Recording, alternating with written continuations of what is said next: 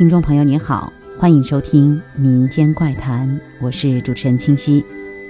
前边的节目提到了，我在三个多小时的路途当中遇到了好几件无语的事情。接下来继续为您讲述。在长途大巴上，一般都会有一台电视，这个大家都是知道的。在路上会放电影或者是音乐。我坐的那辆车那天居然什么也没有放。我实在是太高兴了，因为按以往的经验，如果司机要放，一定会重复的放着那些垃圾歌曲，所以这次电视里什么也没放，让我实在是很高兴，终于可以清静的睡一觉了。可是没睡多久就被电话吵醒了，再加上路上一直遇到无语的事情，我是一点睡意也没有了。窗外的风景因为山路即将结束。也变得无聊起来。我在车上坐得浑身不舒服，恨不得在车上跑几圈。突然发现电视虽然没开，但是能反射出整个车子的情况。虽然看不太清楚，但是基本都能看到。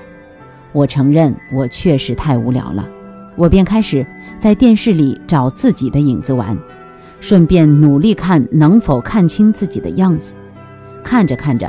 突然发现电视里出现一个女人的身影，那个女人从车的最后一排开始往前走，我以为是要走到前面叫司机停车的，谁知道等了半天也没有见有人过来，当时也没放在心上。隔了一会儿，又在电视里看到这个女人的身影，这一次从电视里看到她都走到了我坐的位子边上，下意识地偏过头去一看，走道上。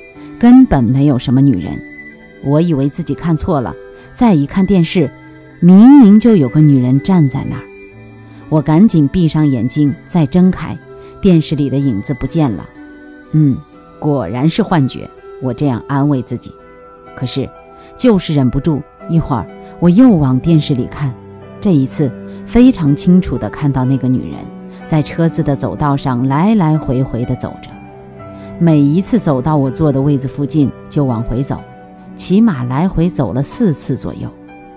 我彻底无语了，这明显就不是幻觉。但是还好，我没有什么特别害怕的感觉，于是强迫自己不去看电视，去看窗外。车一共开了三个多小时才到家，直到下了车，我才真正的松了口气。坐一次车，居然遇到好几件这样的事情。我不得不佩服自己的遭遇。好了，今天的民间怪谈就到这里，下期再见。